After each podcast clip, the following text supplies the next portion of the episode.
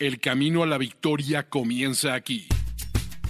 Los Fantásticos. Los Fantásticos. El podcast oficial de NFL Fantasy en español con Mauricio Gutiérrez. Mauricio Gutiérrez y Fernando Calas. Fernando Calas. No compitas en tu liga, domínala.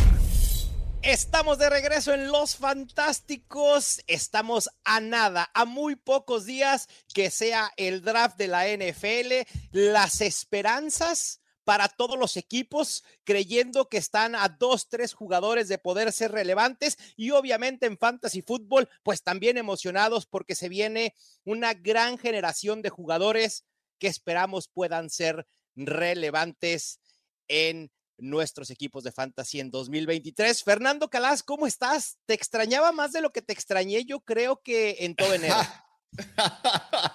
sí, porque ya venimos ahí de, bueno, demasiado, hablando todas las semanas, más el tiempo que hablamos preparando los programas, es normal, hay así como un cansancio, o sea, post-temporada, también por mucha frustración, ¿no? De, de, de, nuestros equipos de fantasy, pero bueno, todo ahora empieza, ¿no? Todo ahora es nuevo, estamos los, los rookies y dónde pueden ir, porque esa es la cuestión, ¿no, Mau? El programa de hoy es un programa mucho más positivo que será el programa de la semana que viene. Porque de momento podemos soñar con, yo qué sé, Bijan Robinson en los Kansas City Chiefs, por ejemplo. ¿Sabes? O sea, o Jamir Gibbs, no sé dónde. Eh, no, no, yo qué sé, ¿sabes? O sea, podemos soñar. locos, exacto. Claro. locos y soñar con ese destino ideal para, eh, para los novatos. totalmente. Y ahí, bueno, la semana que viene, cuando Bijan Robinson esté en, en Arizona Cardinals, ya podemos llorar, ¿sabes? vendrá, la cachetada de realidad para todos, ¿no? Así que nada, hoy es todo bueno. Todo, hoy es todo esperanza, bueno. toda alegría, ¿no? Todo bueno pero antes de entrar a ese positivismo y a esos escenarios ideales y poder fantasear con lo mejor que puede suceder para los novatos en cuanto a destinos y valor fantasy, Fer, hace mucho que no grabábamos y hay mucho chismecito fantasy, ¿eh? Hay muchísimas notas que han sucedido y rumores que han pasado desde la última vez que grabamos. Voy a leerlos rápidamente y esto probablemente vaya a ser el rapid fire más largo en la historia de los fantásticos, porque hay un listado enorme y nos enfocaremos en lo que creemos que puede ser más relevante a futuro y con mayor impacto en 2023. ¿No? Me voy a ir sin orden en particular, más o menos llevando casi, eh, sí, lo como ha sucedido de lo último a, lo menos reciente. Jamison Williams de los Lions, suspendido seis juegos, quien tiene a Amon Razan en sus ligas de Dynasty, deberá estar muy feliz. Allen Robinson a los Steelers, los 49ers explorando la posibilidad de trade de Trey Lance. Jalen Hurts se hizo el coreback mejor pagado en la NFL. Nos quitamos el sombrero. Podemos dar un victory lap como lo hizo Matthew Berry porque nosotros también creíamos en Jalen Hurts los Commanders, tus Commanders, Fer, parecen que van a ir con Sam Howell como quarterback titular y además están cerca de tener un nuevo dueño. En noticias de running backs, los Vikings pudieran cortar, tradear a Dalvin Cook esta semana de draft los Bengals pudieran cortar a Joe Mixon, Austin Eckler pudiera ir a un nuevo equipo, lo mismo Derrick Henry que se dice que está disponible en el mercado. Odell Beckham, el wide receiver firmado por los Ravens, Saquon Barkley no ha firmado su etiqueta de jugador franquicia. Estamos a días del draft y el drama de Aaron Rodgers y eh, Lamar Jackson está más frío que el Polo Norte. Leonard Fournette, Karim Hunt y Ezekiel Elliott, tres running backs que en el pasado eran muy productivos, siguen como agentes libres. Les dije que iba a ser un rapid fire bastante, bastante eh, robusto. Fer, ¿en qué nos enfocamos? Uf, lo último primero, ¿no? Lo de Jameson Williams para mí es, es, es tremendo porque al final es, un, es un, una primera ronda de draft de Dynasty el año pasado, en Rookie Drafts. Sí. Era un jugador que yo le drafté, yo, yo le tengo en un equipo, yo creo que le drafté 5 o 6 ¿no? Porque ya venía de una lesión, o sea, ya era un jugador que estabas esperando, lo has drafteado el año pasado esperando para su segunda temporada, ¿no? Porque de tan bueno que es, o sea, sí, de lo bueno que era en college, ¿no? Y además, con el positivismo este que tenemos ahora mismo, ¿no? Buen rollo en, los, lo, en lo que viene por delante para los Lions, ¿no? Y ahora eso, ¿sabes? O sea, eh, para que la gente que no sabe, él ha sido suspendido seis partidos Sí. por violar las normas de la NFL de apuestas. Eh, es, es es un caso distinto de Calvin Ridley y distinto también de eh, Quinton Cephus y otros, yo creo que fueron cuatro jugadores, ¿no? Fueron sancionados, fueron tres o cuatro sancionados indefinidamente, ¿no? O sea, serán una temporada probablemente, eh, por apostar en partidos de la NFL. El caso de Calvin Ridley, eh, perdona, el caso de Jameson Williams fue que él hizo apuestas deportivas mientras estaba en, eh, en dentro de, la, de las primicias ¿no? del, Sí, de- sí. Del, de- de- del centro de entrenamiento, digamos, ¿no? de los Detroit Lions. Entonces son solo seis partidos, pero seis partidos es mucho, además, por un jugador que, bueno, no sabemos muy bien eh, si es realmente esta superestrella que esperábamos que sería. ¿No? Entonces, Tendremos que esperar un poco más para ver si es cierto ese Sí. hype en Jamison Williams. Fer, de inicio, eh, en ligas redraft, pasando un poquito, alejándonos un poquito del Dynasty, eh. Amon Razan Brown creo que se, pues se coloca, yo ya lo tenía como una opción quizá top 6, top 7 entre wide receivers. Con estas noticias, creo que cabe perfectamente en el top 5 de receptores. top 5. Wow. se te hace un poquito alto. A ver, tomando en cuenta que Devante Adams pasará, ¿no? A, a- ahora recibir pases de Jimmy Garoppolo, Stephon Diggs y este bajón que hemos visto eh, eh, en el último año, de Andre Hopkins, que ya está en otro escalón abajo de, de- de los top. Obviamente tenemos a Justin Jefferson, a Jamar Chase, a Cooper Cup. Pero creo que quizá por lo menos en la conversación de un top 8, Amon Razan Brown. No, sin yo, duda, creo, ¿eh? yo creo que sin duda es un top 10, es sin duda, yo creo Sí. que tiene- es un jugador de segunda ronda este año, sin duda ninguna. Yo creo que es, será un jugador de segunda ronda. eh, y lo que es mucho, lo que es mucho. Sí. Eh, pero yo creo que yo creo que tener a Jameson Williams ahí es positivo para él, ¿no? Sería positivo para él. Sí, sí, sí, sí, sí. Eh, eh, no sé, yo no sé si impacta tanto la ausencia de Jameson Williams en el valor de, de Amon Ra St. Brown, porque yo creo que es un valor ya que aún que tuviera Jameson Williams, Ujú. ya era altísimo. Yo Sí, estoy a eso sí contigo, es uno de los jugadores que más me gusta para esta temporada.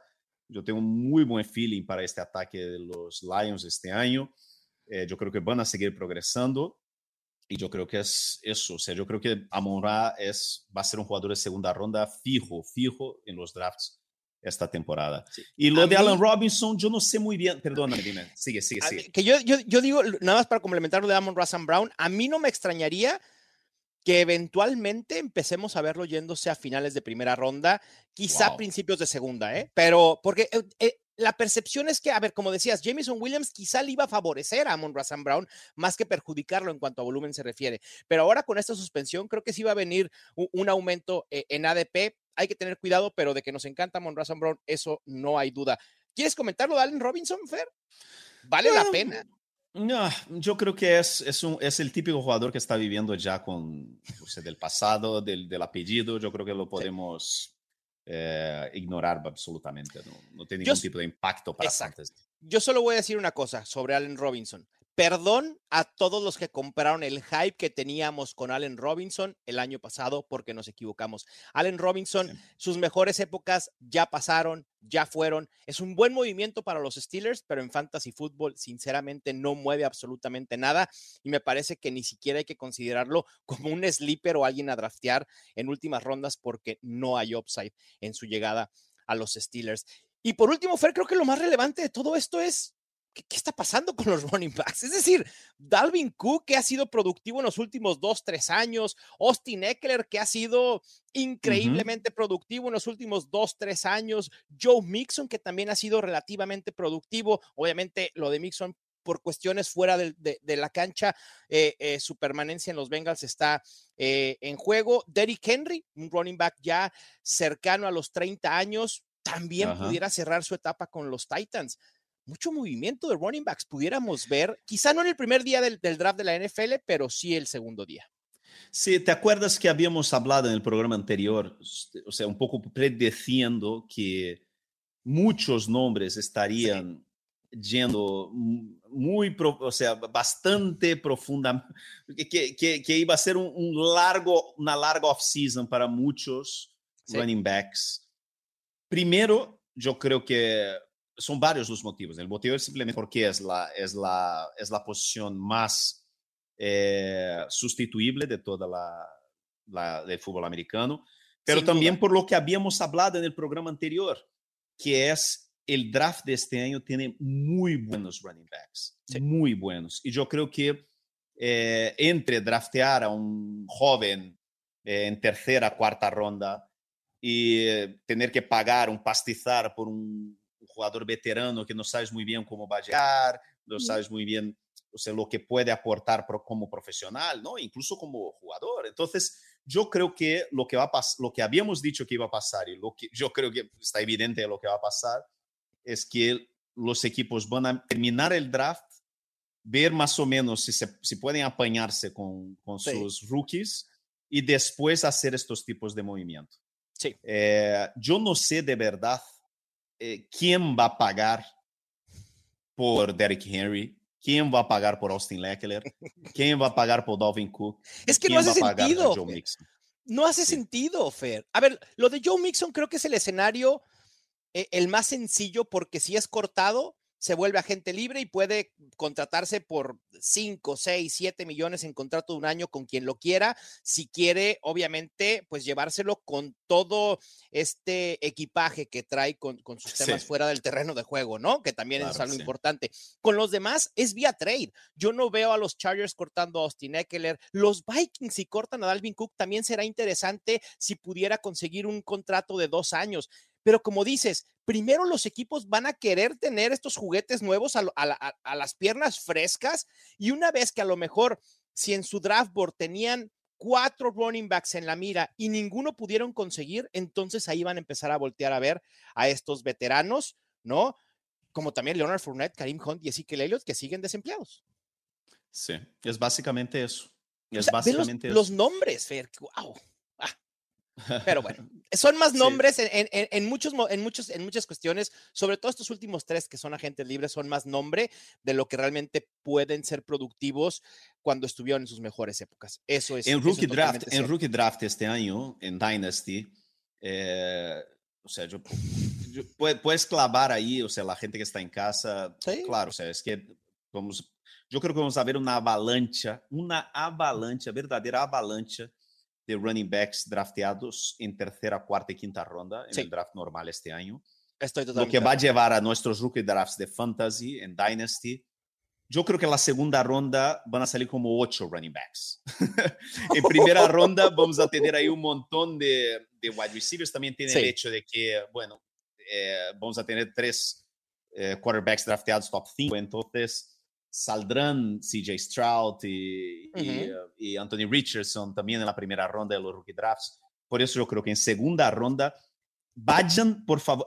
Este año yo creo que es un año maravilloso para bajar a segunda ronda, intentar pillar dos o tres elecciones de segunda ronda, pillar a dos o tres rookies running backs en segunda ronda, quizás uh -huh. un tight end. Y eso, ¿cuántas más elecciones de segunda ronda podéis eh, eso, o sea, juntar y coleccionar en el draft este año, yo creo que es, yo creo que puede salir muy buena apuesta, ¿eh? muy buena apuesta porque vamos a tener ahí, de verdad, yo creo que vamos a tener una avalancha de running backs drafteados en segunda ronda en rookie drafts este año. Sí, en eso estoy, estoy totalmente de acuerdo contigo, Fer. Y, y ya, pues hablando de, de, los novatos a tener en la mira previo al draft, preparé tres mini secciones de, dentro de esta gran sección.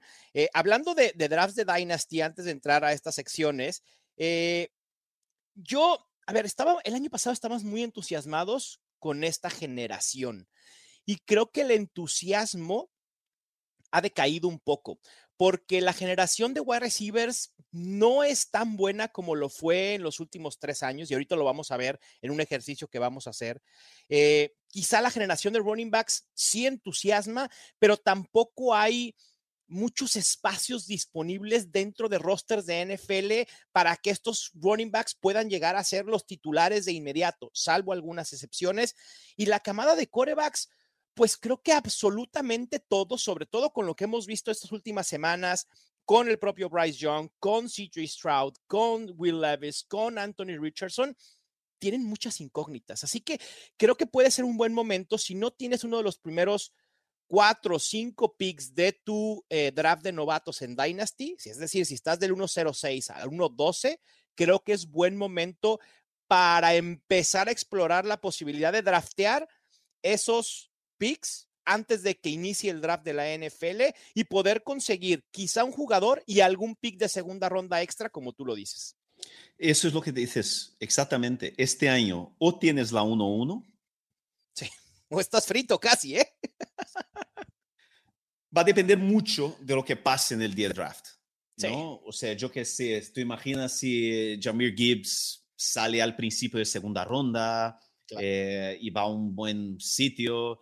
Eh, yo creo que esto, todo son conjunturas, ¿no? Estamos aquí, bueno, pensando lo que puede pasar, ¿no? O sea, y sí, y sí es difícil, o sea, es una conversación que es mejor tenerla post-draft, pero yo estoy contigo en este sentido.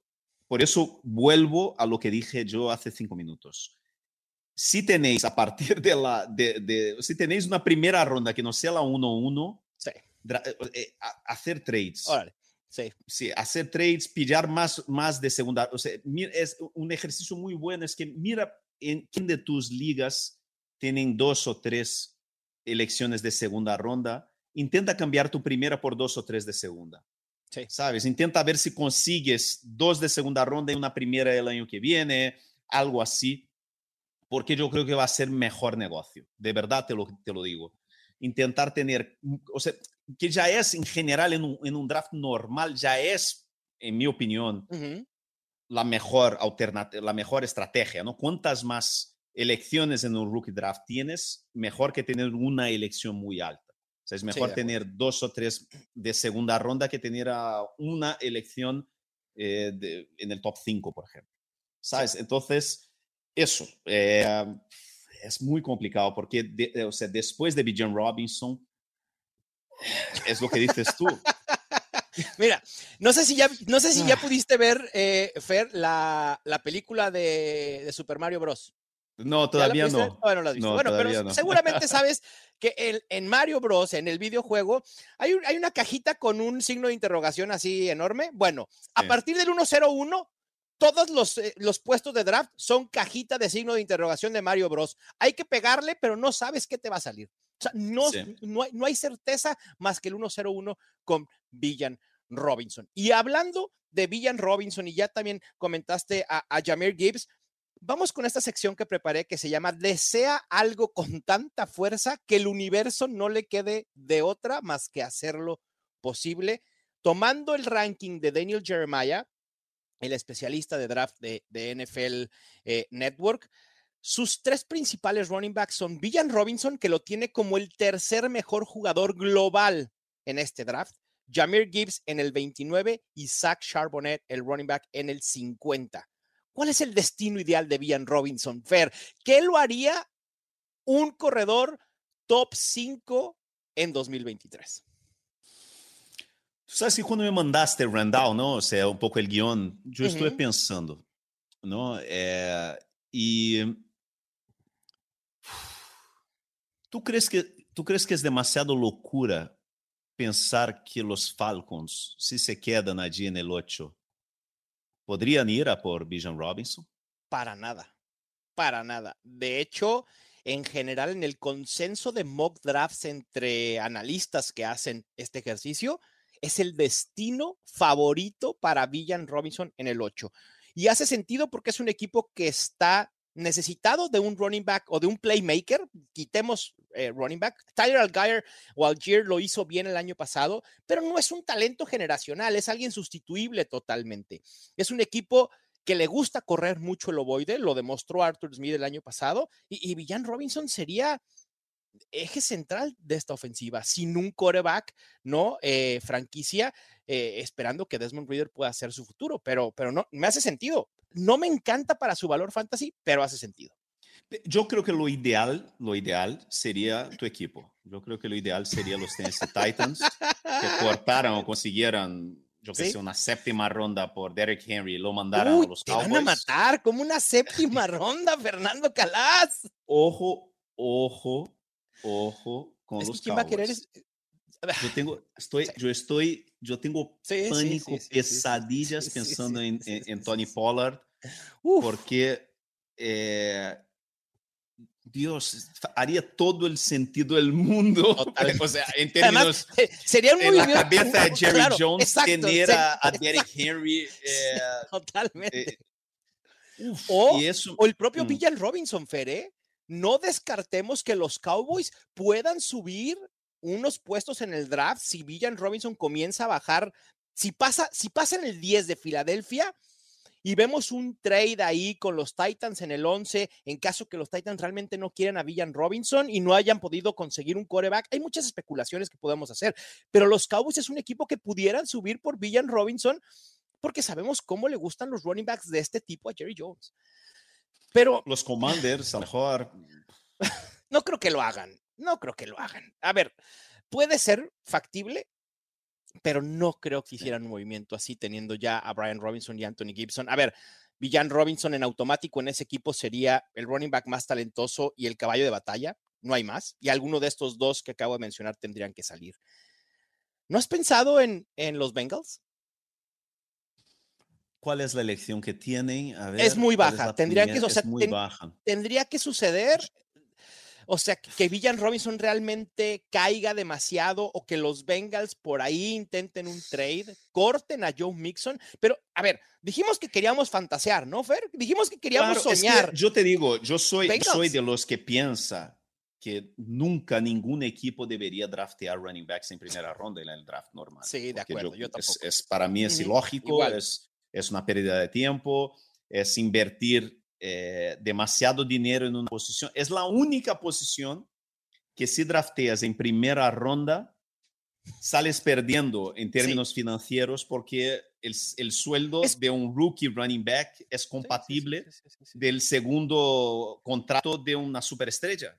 Es como comprar un carro. Un- comprar un carro nunca es una inversión, es un gasto. Lo mismo sucede con los running backs en primera ronda. Se mucho- devalúan sí, en, cuanto lo seleccionaste, se devaluó. Punto. Pero yo creo que el hype alrededor de Bijan Robinson está ya en un nivel tan alto que es lo que dices tú. Yo creo que alguien, ah, o sea, llega con que un equipo de 32 Sí, uno se tiene que enamorar. se enamore de él, diga que él es mi jugador, es no sé qué, y voy a por él y que vaya por él. Yo no Basta sé- con un equipo. Sí, un, un equipo que puede ser los Falcons en el 8, pueden ser los Eagles en el 10, un equipo contendiente que tiene dos picks en primera ronda, pueden ser los Lions también, Fer. Que a mí no me haría sentido los Lions porque acaban de darle un contrato Sí, bastante Y los grande a Eagles David Montgomery. tampoco, porque los no, a Eagles drafte, eh, sí, y draftean, draftean son, están, son no. muy de la línea de analytics Sí. y matemática avanzada, y, o sea, no les veo drafteando un running back en primera ronda, pero los Chiefs, que nunca imaginábamos que también sería un equipo que draftearía un running back en primera ronda, ha drafteado a Clyde edwards-helaire en primera ronda. Entonces, Claro. hasta los equipos... sí, o sea, a ver. mira Francisco, que, se ha, que, Sí, ha, que, ha, que, ha, que ha vendido un riñón y, y, o sea, un hígado y, ¿sabes? O sea, más a la casa de la playa para, para fichar a, a, a, a CMC. Entonces, Sí, al final no sabemos, tío. Estamos haciendo conjeturas aquí, pero al final es lo que dices tú. El hype alrededor de Bijan Robinson es tan grande porque es un talento tan extraordinario que puede pasar eso. Ojalá no sea los Cardinals. ojalá no sea los Cardinals. A ver, creo, a ver, Fer, a ver, hablamos de destinos y. Yo creo que con el talento de Villan Robinson hay muy pocos lugares, es decir, equipos en los que Villan Robinson no llegara a reclamar el puesto de caballo de batalla, jugador de tres downs, eje de una ofensiva. Quizá en los Giants porque tienen a Saquon Barkley, quizá en los 49ers porque tienen a Christian McCaffrey y son equipos que obviamente no van a ir por Villan Robinson, ¿no? Pero realmente creo que en 18, 19, 20 equipos pudieran prescindir, de, si realmente quieres a Villan Robinson, pudieras prescindir de tu running back principal en estos momentos y hacer de Villan Robinson tu caballo de batalla por el talento que tiene. Tus tres destinos ideales para Villan Robinson que pudieran favorecerlo en Fantasy en 2023, cuáles son del 3 al 1. Venga. Commanders, yo Ok. creo que sería, o sea, en términos prácticos, Sí, sería un espectáculo para, para ellos. Madre mía. Los Bills, ok. Mm, interesante, sí. eh, podría ser también algo interesante. Eh, y Kansas City. Ok, gracias por tus servicios a Isaiah Pacheco y Clyde Edwards Hiller. ¿Quién? El running back que llega a Kansas City. No, y, Fer, y el- yo, el y yo running ahí pongo, y yo ahí pongo, y, yo ahí pongo también los Bengals. Yo estoy contigo. Los Bengals también sería A mí, mi sería top 3 increíble. es Bills en el 3. Yo pondría el- Bengals 1, ¿eh? Uno. Exacto, Ahora pensando exactamente. Filadelfia, a mí pónmelo en el número 2. Llega Villan Robinson a Filadelfia, es un top 5 automático para 2023. Lo mismo si llega a los Bengals. ¿eh? Esos son mis tres es- destinos ideales para Villan Robinson. Fer, el que sigue es Jamir Gibbs. Salió un reporte, no sé quién lo, lo sacó, ¿no? O, o sea, qui- quién lo, quién lo filtró a los medios. Yo creo que es alguien que quiere devaluar el, el- el valor de Villan Robinson en el draft y tratar de que baje un poco algunos escalones en picks, diciendo que hay equipos, no sabemos cuántos, que tienen a Jamar Gibbs por arriba de Villan Robinson en su draft board. Ese es el típico rumoreo de los equipos que quieren intentar de cualquier manera que les caiga Bijan Robinson al final. De Claro, la Exactamente. ¿sabes? O hacer con que algún tonto, yo qué sé, ¿sabes? O sea, yo no creo. eh, a mí no me extrañaría, por otro lado, que pasara, que, que, que, fuera, que, que, no llegara a segunda ronda, que, que Ujú. saliera final de primera ronda. A mí tampoco me extrañaría, ¿eh? Yo tengo él ahora mismo, antes del draft, como mi tercer jugador. O sea, sería mi top, mi, mi pick número 3, ¿no? Del rookie Ujú. draft. Sería él, por detrás de John Robinson y de Smith Nigiba, ¿no? Entonces, Claro. eh, no sé, es algo curioso, ¿no? O sea, en tiempos de analytics, en tiempos donde lo que decías tú al principio del programa, que cada vez existen menos espacios para caballos de batalla en la. NFL, que estemos hablando de dos running backs que pueden potencialmente salir en primera ronda, ¿no? Del draft normal. Sí. A ver qué pasa. Yo, Jamir Gibbs, hay un, hay un equipo, Fer, que su staff de cocheo sabe utilizar muy bien running backs versátiles y que en estos momentos, a pesar de que los retuvieron en agencia libre a dos de sus running backs, sería un destino ideal y creo que Jamir Gibbs ahí pudiera ser un top 15 en 2023 y me estoy refiriendo a los Miami Dolphins. Mike McDaniel sabe utilizar a los running backs versátiles, Raheem Mostert y, Jeff Wilson me parece que estarían muy por debajo en, cuestión de talento con Jamir Gibbs y Jamir Gibbs quizá en las primera en el primer mes de la temporada pudiera convertirse en una especie de caballo de batalla en Miami. Sí, eso sería, sería interesante. Yo, yo, sigo, o sea, yo, yo sigo con los Bengals, yo sigo viendo Claro. que un- uno de estos grandes vaya a los Bengals, Sí, sí, sí. porque ya sabemos cómo piensa este cuerpo técnico, ¿no? Ese staff. Le encanta correr con el balón, le encanta correr con el balón y le encanta correr un poco más con el balón.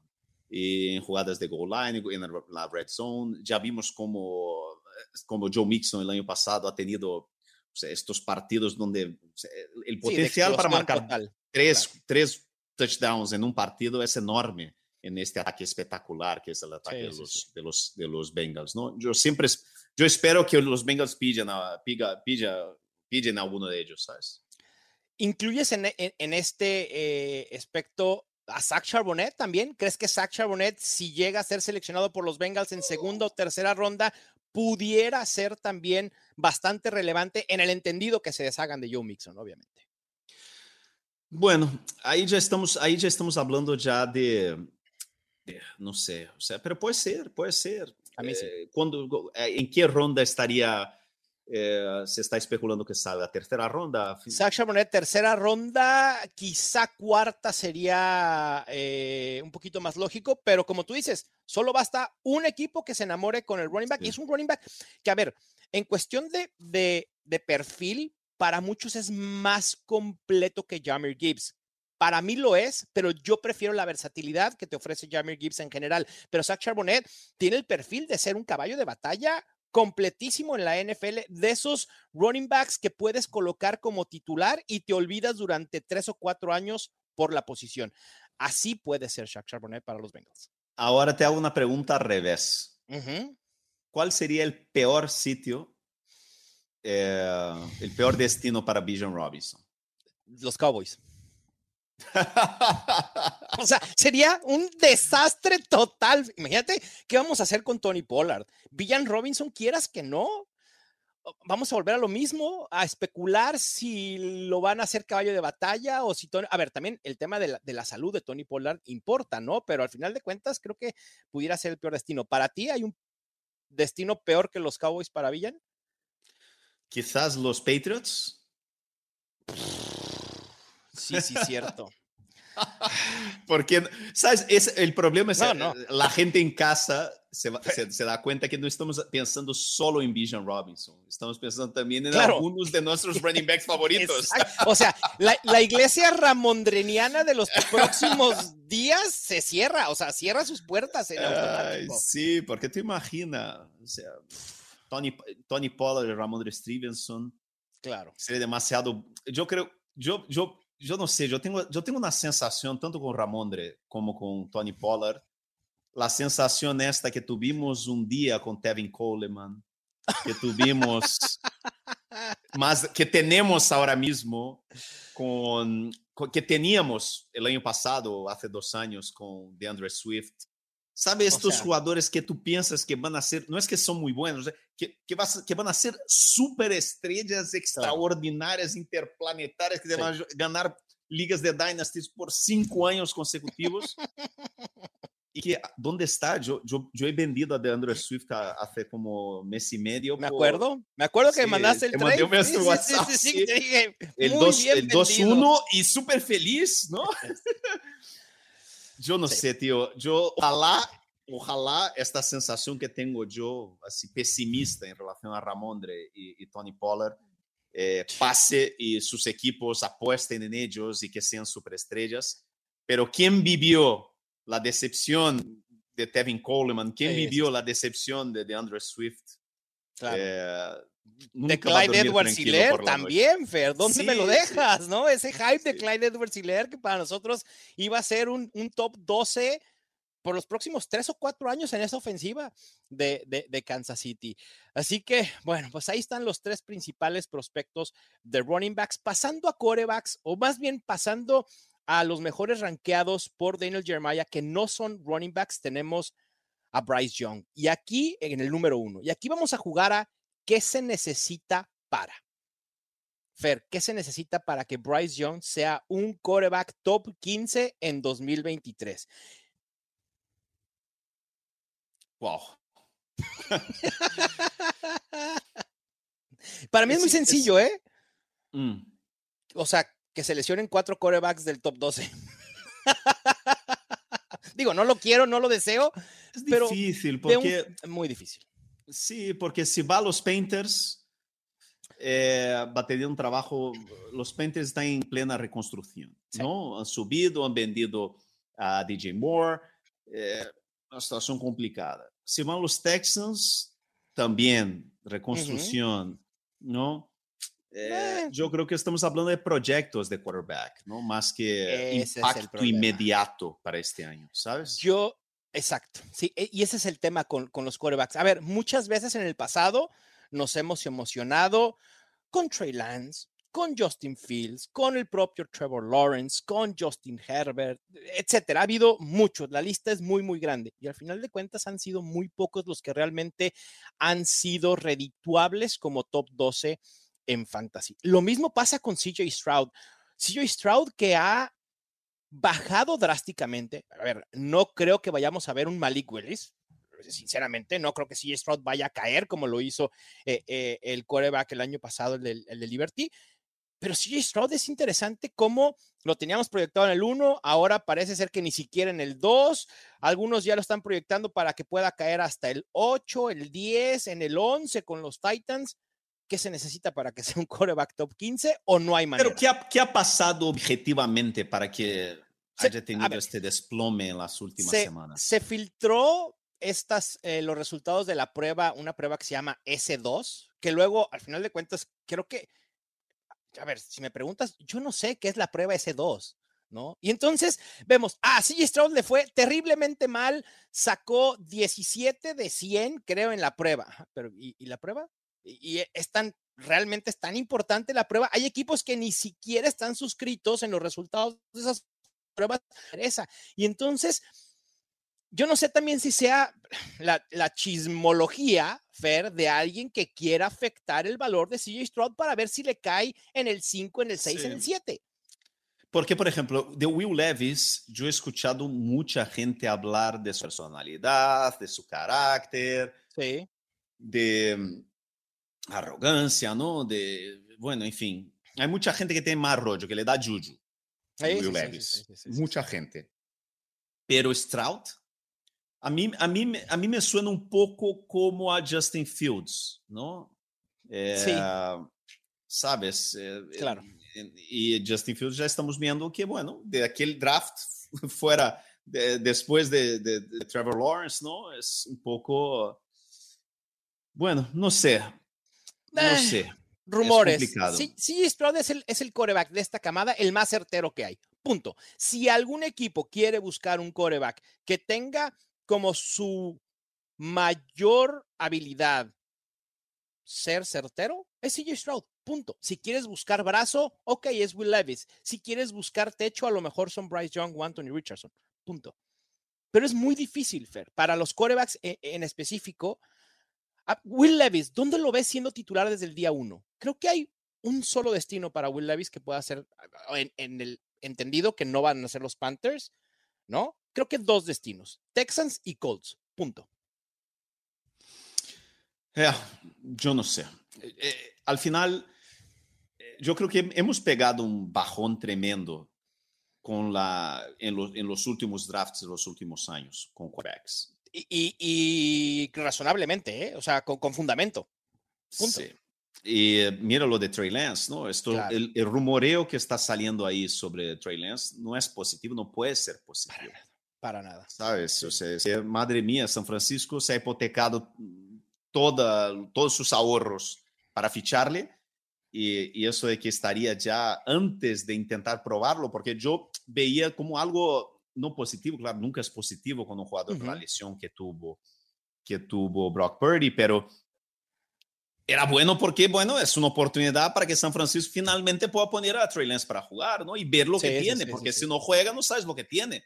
El problema es que si San Francisco no está ni dispuesto a verle jugar, tú imaginas lo que hay ahí en los entrenamientos, ¿no? O sea, lo que ha Claro. visto San Francisco No, con él y- dentro y de el- casa, ¿no? Y el precio de venta, o sea, e- esa carta de presentación como precio de venta, de decir, oye, ni siquiera lo quieres ver jugar y ya lo estás ofreciendo, aquí hay algo que no está mal. Entonces, automáticamente los equipos dicen, ok, yo sí pudiera tomar ese riesgo, pero el precio va a ser, ¿qué te gusta? ¿Un pick de tercera ronda?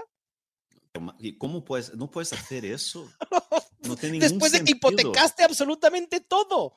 Sí, es, es complicada la situación que, que vive San Francisco en términos de Sí. quarterbacks y principalmente Exacto. hablando de un equipo que tiene, si no es la mejor plantilla de la NFL, es indudablemente un, un top 3, ¿no? En las tres Claro. mejores plantillas de la NFL. Lo único que les falta es el quarterback, básicamente. Sí, sí, ¿no? sí, sí, sí, Entonces, sí, sí. yo por eso yo creo que de verdad, volviendo al fantasy, volviendo al draft de este año, yo creo que vamos a eso, lo que la gente que nos está escuchando y nos La está gente que no viendo, nos ve. eh, sí. que no nos ve, eh, Mauricio Tranquilidad. nos, nos está pidiendo con las manos tranquilidad. Yo que eso, sin expectativas con los quarterbacks, por favor, sin creo que expectativas con los Con los tight ends también pasa algo similar, Fer. A pesar de que se habla de que es una generación muy, muy buena de, de tight ends con Dalton Kincaid, Michael Mayer, Darnell Washington, que es un freak atlético, Luke Musgrave, Sam Laporta. En el top 10 de Daniel Jeremiah, de su top de prospectos, Dalton Kincaid es su prospecto número 9. Es altísimo. Sin embargo, en los últimos 10 años solo hemos tenido a dos tight ends que han podido ser top 12 en su primer año y son nuestro Kyle Pitts de toda la vida, obviamente, y, que, Evan Engram. Sí.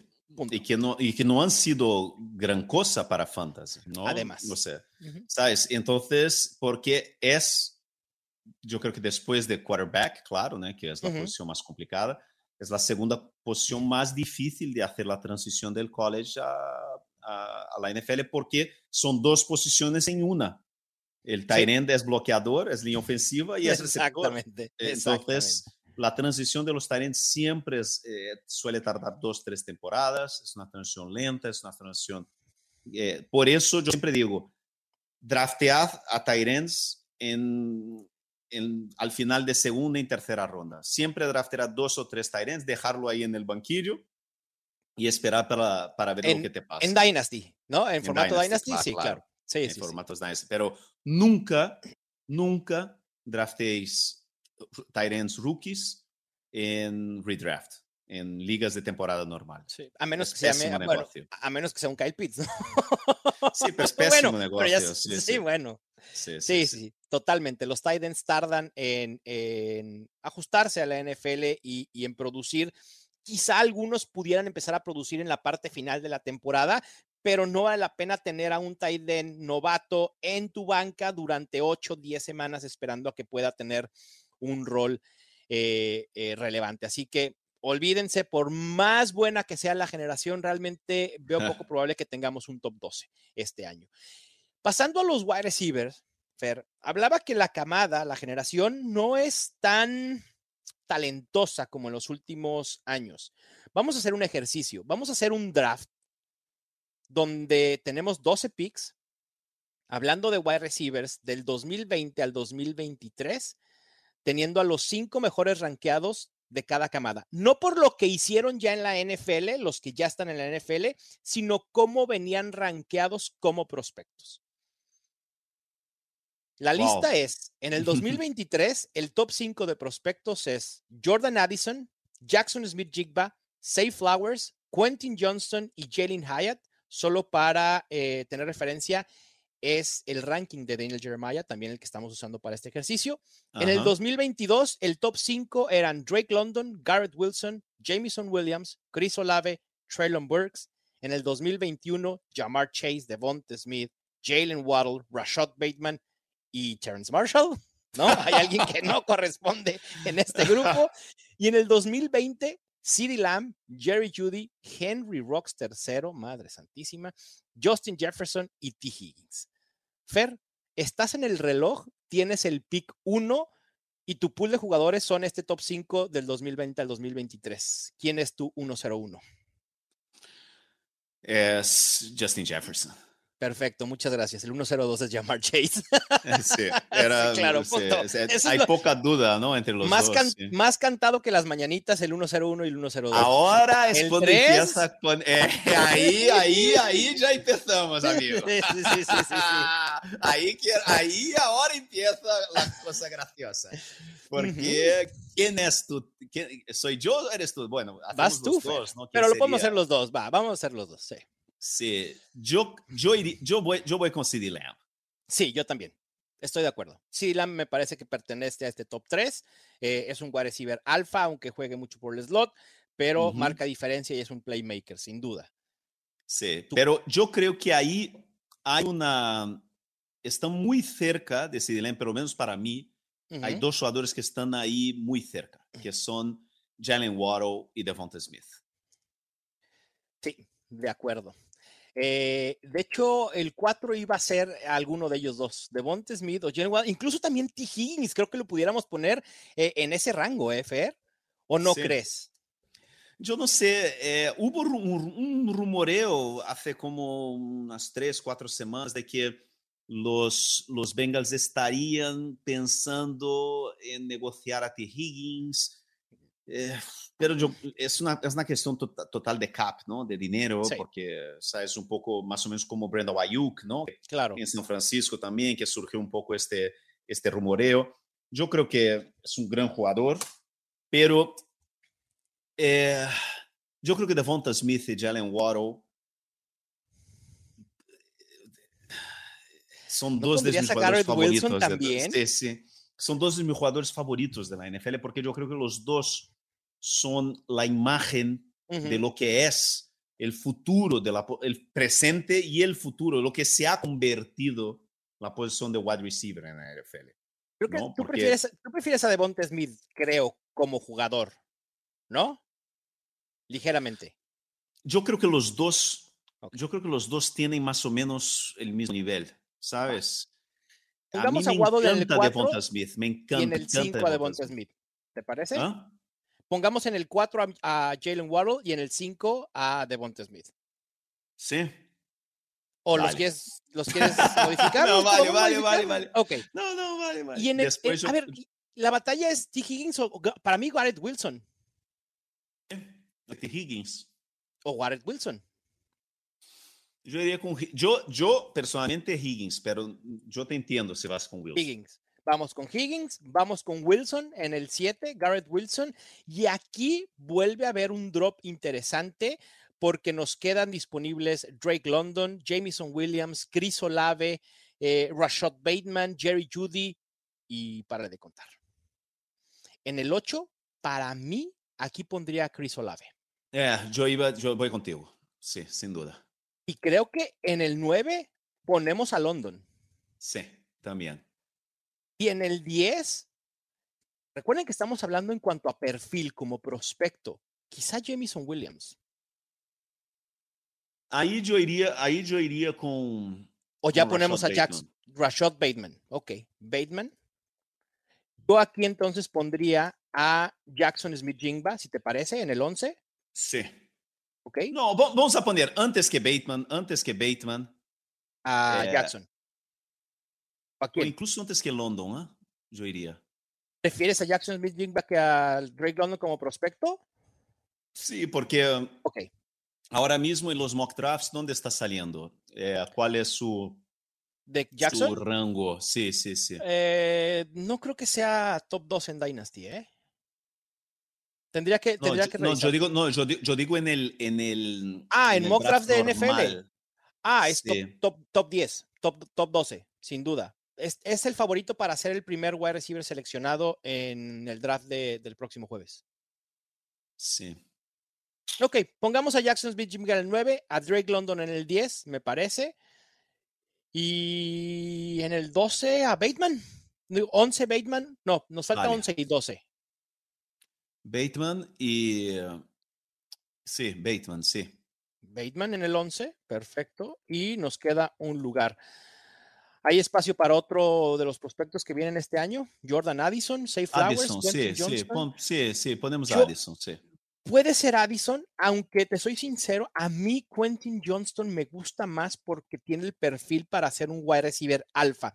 Tiene muchas fallas, como cualquier otro wide receiver. A ver, y cuando hablamos de que tienen fallas, digo, si ustedes se van un poco atrás en el tiempo, cuando hablamos de Jamar Chase, de Justin Jefferson como prospectos, también establecimos que les hacía falta algo en que mejorar. Lo mejoraron una vez llegando a la NFL y se convirtieron en superestrellas. Pero, pero esta camada se siente realmente floja, Fer. Y lo estamos viendo. Tenemos un top 12 de los últimos 1, 2, 3, 4 años. Y el más alto está en el pick 9. Es el noveno mejor wide receiver que creemos que llegó como prospecto después de Justin Jefferson, Jamar Chase, CeeDee Lamb, Jalen Waddle, Devonta Smith, T. Higgins, Garrett Wilson, Chris Olave. Y es Jackson Smith Jingba. Y Jackson Smith Jingba sí es muy talentoso, pero es un wide receiver de slot. No quiero demeritar la función porque en la NFL actual puedes tener un wide receiver de slot hiperproductivo. Vean a CeeDee Lamb, vean a Tyler Lockett, ¿no? Larry Fitzgerald en su momento. Pero no es un wide receiver completo, no es un AJ Brown, no es un Jamar Chase, no es un Justin Jefferson. Y ese es mi problema con esta, con esta generación de wide receivers. Creo que también hay que tener mucho cuidado con los wide receivers este año. Sí, no parece, no parece, fuera Bijan Robinson, no parece que, así, un, un- un draft de rookies muy excitante, ¿no? Este, este año. ¿No? Es curioso, sí. A ver, de habrá, habrá quienes obviamente sean muy buenos jugadores de NFL en el futuro y produzcan 3, 4, 5 años. El problema es que no es tan claro como quizá lo teníamos en otros años, donde se elevaban varios, ¿no? O teníamos detectados varios jugadores que sobresalían mucho más que otros. Este año no es tan claro, ni con Jordan Addison, ni con Say Flowers, ni con Jalen Hyatt, que también es uno de los prospectos más polarizantes en este draft. Algunos lo aman, otros lo tienen castigadísimo y ni siquiera está en su top 10 de prospectos. Eh, Quentin Johnston en perfil, insisto, creo que es el que puede ser más un wide receiver alfa, pero de que va a estar interesante el draft y de que tendrá impacto fantasy, eso no hay la menor duda porque muchas piezas se van a mover, Fer, y no solo, como dijimos, no solo por los novatos que van a llegar, sino todo lo periférico que puede suceder con ya los, los jugadores establecidos en la NFL y su valor fantasy de cara al 2023.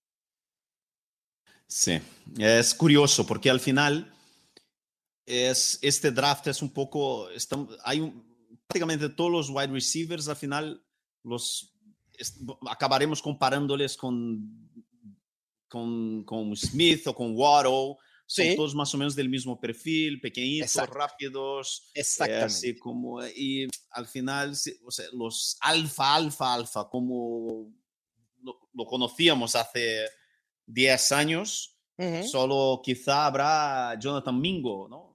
Jonathan Mingo está cercado por un montón de Devonta Smiths. Sí, de acuerdo. básicamente eso. Y, también para, para, cerrar un dato que ya he compartido eh, en redes sociales sobre los receptores novatos del 2013 al 2022, Fer, en los últimos 10 años, 10 temporadas, solamente 31 wide receivers que han sido seleccionados en el draft, o sea, en su primer año, novatos, han logrado generar al menos 170 puntos fantasy, esto es decir, para estar en un rango de wide receiver 36, o sea, top 36 y ser realmente relevantes. Solo 31. De esos 31, 25 wide receivers, es decir, el 80.65% fueron seleccionados en la ronda 1 o 2. De donde va a salir un wide receiver que sea relevante desde su primer año, va a ser elegido, las probabilidades así lo dicen, en la ronda 1 o 2. De que habrá alguno, es probable que pueda suceder, pero es muy difícil determinar cuál. Así que váyanse con calma con los wide receivers en su primer año. Eso es. Fer, pues hay que despedirnos. El jueves vamos a tener transmisión desde el canal de YouTube de Mundo NFL de la primera ronda del draft. No se lo pierdan, va a estar buenaza. Vamos a estar reaccionando a todos los picks, por ahí algo de fantasy también. Obviamente estaré en la transmisión junto a Martín del Palacio, Rolly Cantú, Toma Papá, probablemente también esté Mariano Sinito. Estaremos platicando de todo lo que suceda en la ronda 1. No se la pierdan. Suscríbanse al podcast si no lo han hecho. Déjenos un review donde se lo permitan, las plataformas que lo permitan, háganlo. Fer, un abrazo y que Villan Robinson encuentre el destino con el que pueda ser un top 5 en 2023 y que no interfiera con nuestros Ramón Res, eh, Tony Pollard y compañía. Por favor. Por favor. que, que, se beneficie, pero sin afectar. Esa es la consigna. Un abrazo, Mau. Igualmente, Fer, un abrazo y un abrazo también a todos ustedes. Muchísimas gracias por escucharnos. Eh, habrá los fantásticos post-draft para hablar todo lo sucedido en todas las rondas. Les mando un fuerte abrazo. Esto fue Los Fantásticos, el podcast oficial de NFL Fantasy en español. Ya tienes todo lo que necesitas para dominar tu liga. Los Fantásticos. Los Fantásticos. El podcast oficial de NFL Fantasy en español. Con Mauricio Gutiérrez y Fernando Calas. Productores ejecutivos. Luis Obregón y Gerardo Chapa. Producción y voz en off. Antonio Semper. Una producción de primero y diez para NFL.